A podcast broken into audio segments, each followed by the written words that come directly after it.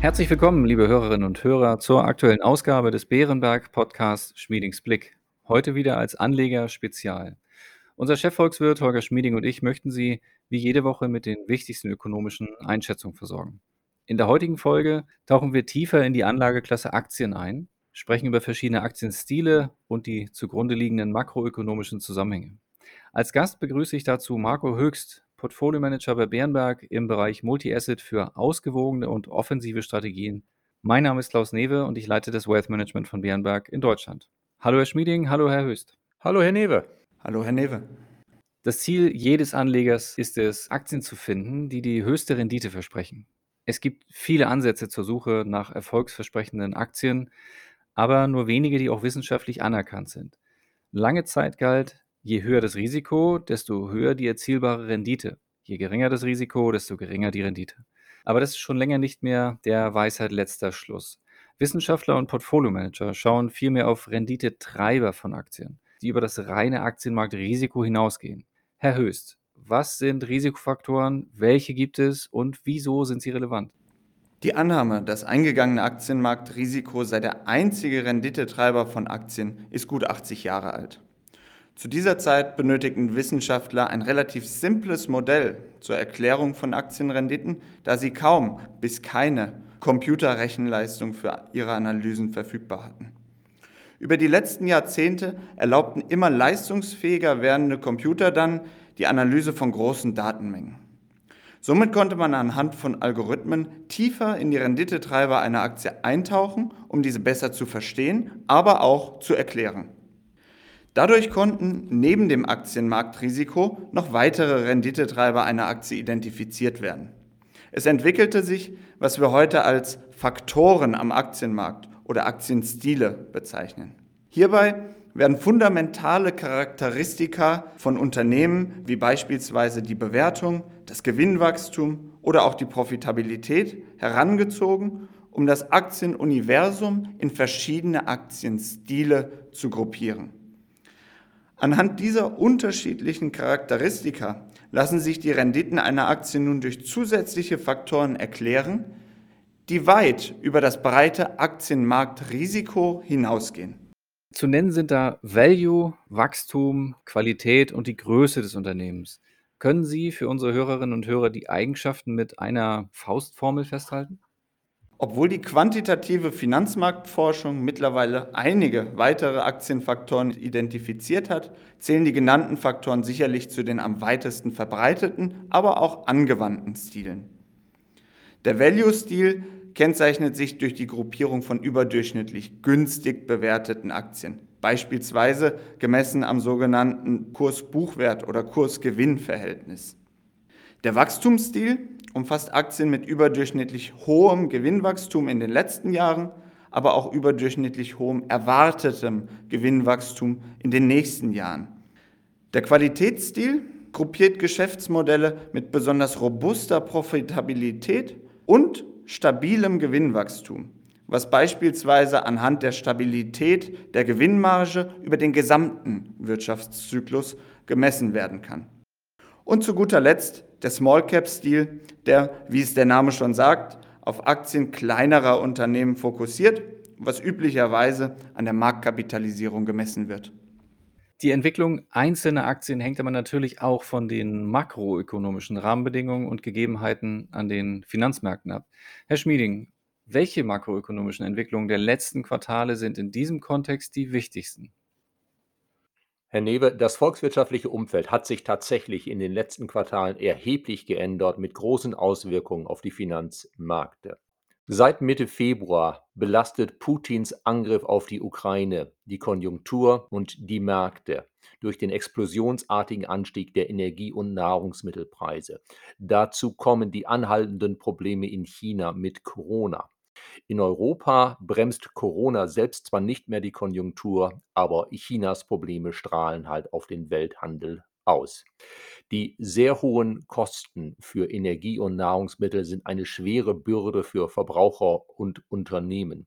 Dazu kommt, dass die Notenbanken natürlich auf die sehr hohen Inflationsraten reagieren, indem sie jetzt die Zinsen anheben. Und das heißt, dass in einer sich bereits abschwächenden Konjunktur die Unternehmen jetzt auch noch mit höheren Finanzierungskosten konfrontiert sind. Das belastet sie doppelt. Herr Höchst, die letzten Monate waren von großen geldpolitischen und wirtschaftlichen Veränderungen geprägt. Das sorgte auch für teils heftige Reaktionen an den Aktienmärkten. Und bereits Ende letzten Jahres konnten wir eine starke Rotation unter der Oberfläche des Aktienmarktes sehen. Wie haben sich die Faktoren angesichts des sich ändernden monetären und wirtschaftlichen Umfelds entwickelt? Seit Ende 2021 konnten wir am Aktienmarkt eine starke Rotation in den verschiedenen Aktienstilen beobachten. Wir nutzen hier das Wort Rotation, um einen Führerschaftswechsel unter der Aktienoberfläche zu beschreiben. In diesem Fall sah der Führerschaftswechsel so aus, dass Value-Aktien nach Jahren der Underperformance begannen, sich am stärksten zu entwickeln, während Wachstums- und Qualitätsaktien, die klaren Gewinner des letzten Jahrzehnts, die Schlusslichter waren. Der primäre Treiber hierbei war der rasante Realzinsanstieg, eine Dynamik, auf die ich gerne kurz eingehen möchte. Steigende Zinsen haben unterschiedliche Auswirkungen auf verschiedene Aktienstile. Die Tatsache, dass Wachstumsaktien einen Großteil ihrer Gewinne weiter in der Zukunft haben, sorgt dafür, dass dieser Stil überdurchschnittlich zinssensitiv reagiert. Das kommt daher, dass ein Zinsanstieg den heutigen Wert eines zukünftigen Gewinns umso stärker mindert, je weiter dieser Zahlungsstrom in der Zukunft liegt. Ein Mechanismus, den wir als Diskontierungseffekt bezeichnen. Value-Aktien hingegen wachsen weit weniger dynamisch und der Großteil ihrer Gewinne liegt näher an der Gegenwart. Der genannte Diskontierungseffekt hat somit im ersten Halbjahr 2022 eine Underperformance von Wachstums gegenüber Value-Aktien verursacht, da der heutige Unternehmenswert durch den Diskontierungseffekt bei Wachstumsaktien stärker als bei Value-Aktien reduziert werden musste. Gilt der gleiche Zusammenhang dann auch für Qualitätsaktien? Es ist zu beobachten gewesen, dass Qualitätsaktien ebenfalls überdurchschnittlich stark unter den steigenden Zinsen gelitten haben. Die Logik hier ist aber etwas anders als bei Wachstumsaktien. Aufgrund der hohen Qualität des Geschäftsmodells, beispielsweise messbar an der Stabilität der Gewinnmargen oder auch der Robustheit der Gewinne über den Wirtschaftszyklus hinweg, notieren Qualitätsaktien im Durchschnitt auf höheren Bewertungen als der breite Markt. Steigt nun der Zins an, steigen auch die Opportunitätskosten der Aktienhaltung und die Bewertungen kommen unter Druck, teilweise auch eine Ausprägung des genannten Diskontierungseffektes. Die Bewertungsprämie von Qualitätsaktien führt in diesem Fall dazu, dass die Bewertungskorrektur in diesem gerechtfertigterweise etwas teureren Marktsegment stärker ausfällt und sich Qualitätsaktien bewertungsgetrieben kurzfristig schwächer entwickeln als der breite Markt.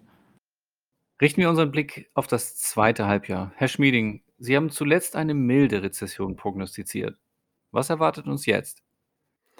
Herr Newe, der Rezession werden wir wohl kaum noch entkommen können. Auch in den letzten Wochen ist der Ausblick noch etwas schwieriger geworden. Wir erwarten für dieses Jahr in Deutschland ein mickriges Wachstum von einem Prozent und im kommenden Jahr einen Rückgang der Wirtschaftsleistung von 1,2 Prozent. Das könnte man noch eine milde Rezession nennen.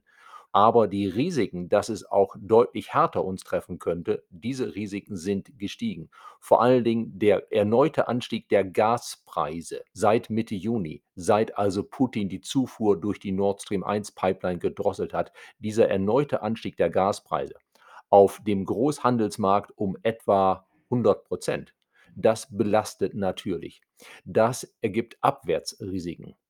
Sollte es zusätzlich so sein, dass wir neben den hohen Preisen auch noch das Problem bekommen, dass wir nicht die Speicher hinreichend füllen können und dass wir deshalb im Winter sogar Gas hier und da rationieren müssten, dann könnte uns auch eine schwere Rezession drohen. Das hieße dann beispielsweise für das kommende Jahr ein Rückgang der deutschen Wirtschaftsleistung um 3% statt 1,2% Herr Höchst, welchen Einfluss hat das auf die Aktienstile Value, Qualität oder Wachstum?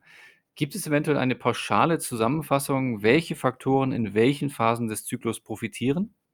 Natürlich ist es schwer, universell haltbare Zusammenhänge zu finden oder auch diese hier zu präsentieren. Jedoch kann man durchaus historisch robuste Verhaltensmuster über den Zyklus hinweg beobachten.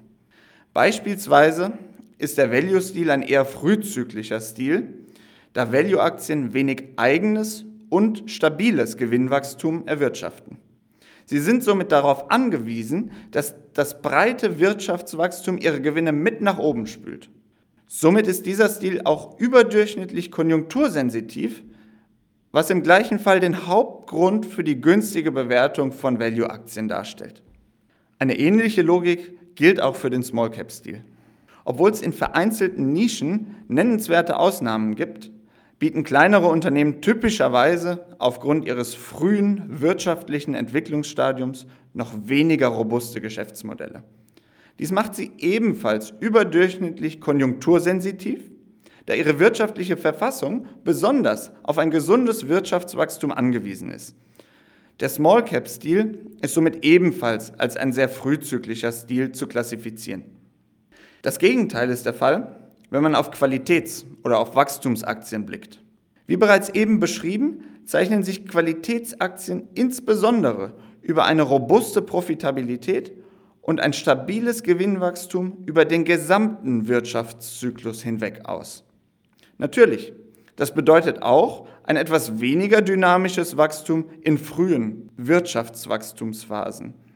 Jedoch zahlen sich die Qualitätsmerkmale aus, sobald die See etwas rauer wird da ein widerstandsfähiges Geschäftsmodell und eine robuste Profitabilität an Bedeutung gewinnen.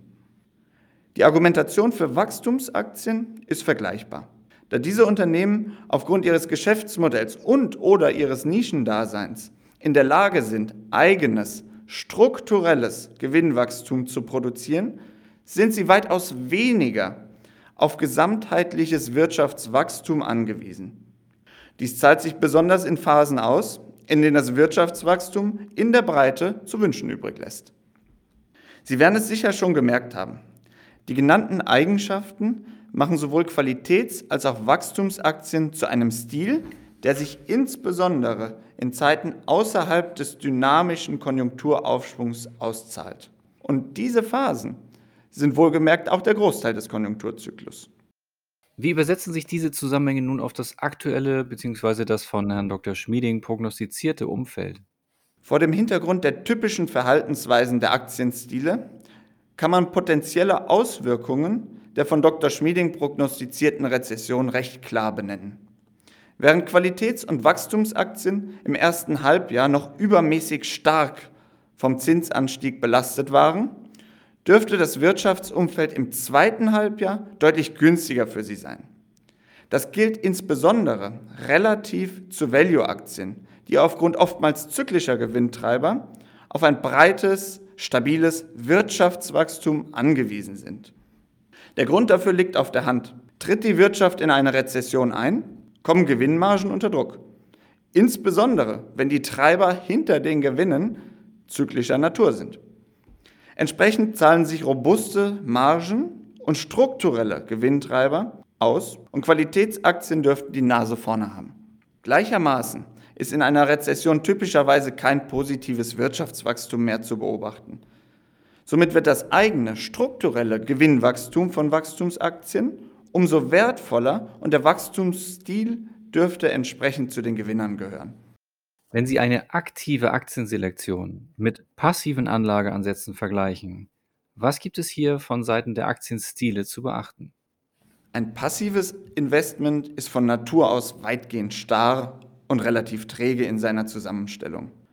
Das führt dazu, dass eine taktische Allokation zu unterschiedlichen Aktienstilen über die verschiedenen Zyklusphasen hinweg nahezu ausgeschlossen ist, da man schlichtweg den breiten Markt kauft. Im aktiven Management hat der Portfolio-Manager aber typischerweise eine Vorstellung, in welcher Phase des Konjunkturzyklus man sich gerade befindet. Dies erlaubt es ihm, das Portfolio unterhalb der Aktienoberfläche auf die beschriebenen Zusammenhänge auszurichten und somit einen Mehrwert im Vergleich zum starren Indexinvestment zu bieten. Vielen Dank. Wir sind am Ende unseres Podcasts und deshalb möchte ich Sie, Herr Höchst, um eine Zusammenfassung bitten. Was sollten wir aus diesem Podcast heute mitnehmen? Drei Punkte würde ich gerne zusammenfassend festhalten. Erstens, es ist grundsätzlich nicht ausreichend, eine Aktie ausschließlich anhand ihres Risikos zum gesamten Aktienmarkt zu beurteilen. Aktienfaktoren wie Qualität, Wachstum, Value oder auch die Unternehmensgröße tragen signifikant zur Erklärung der Aktienrenditen bei und sollten somit unbedingt berücksichtigt werden. Zweitens. Aufgrund ihrer Charakteristika folgen die verschiedenen Aktienstile unterschiedlichen makroökonomischen Zusammenhängen. Der Value- und der Small-Cap-Stil sind hierbei als eher frühzyklische Stile einzuordnen, während Qualitäts- und Wachstumsaktien vor allem in weniger dynamischen Phasen, die wohlgemerkt den Großteil eines Konjunkturzyklus ausmachen, die Nase vorne haben. Drittens. Sollte, wie von uns erwartet, in den nächsten Quartalen der konjunkturelle Gegenwind deutlich zunehmen, dürften sich Qualitäts- und Wachstumsaktien besser entwickeln als die genannten frühzyklischen Stile. Dies liegt vor allem an der robusteren Profitabilität und dem eigenen strukturellen Gewinnwachstum. Die beiden Stile sind somit in schwächeren Wirtschaftsphasen deutlich weniger verletzlich und es ist grundsätzlich gut vorstellbar, dass die Gewinne qualitativ hochwertiger Wachstumsaktien auch in einer Rezession weiter gesteigert werden können. Damit sind wir nun wirklich am Ende unseres Podcasts und meine Herren, ich danke Ihnen für die heutigen Einschätzungen. Gerne, Herr Newe. Sehr gerne, Herr Newe. Damit verabschieden wir uns von Ihnen, liebe Hörerinnen und Hörer, dieses Mal für zwei Wochen. In der kommenden Woche werden wir eine Woche Sommerpause machen. Insofern vielen Dank für heute, für Ihr Interesse. Wir hoffen, es hat Ihnen gefallen. Falls ja, empfehlen Sie uns gerne weiter. Wenn Sie Fragen oder Anregungen haben, schreiben Sie uns gerne eine E-Mail an schmiedingsblick.beerenberg.de. Bleiben Sie gesund und bis in zwei Wochen.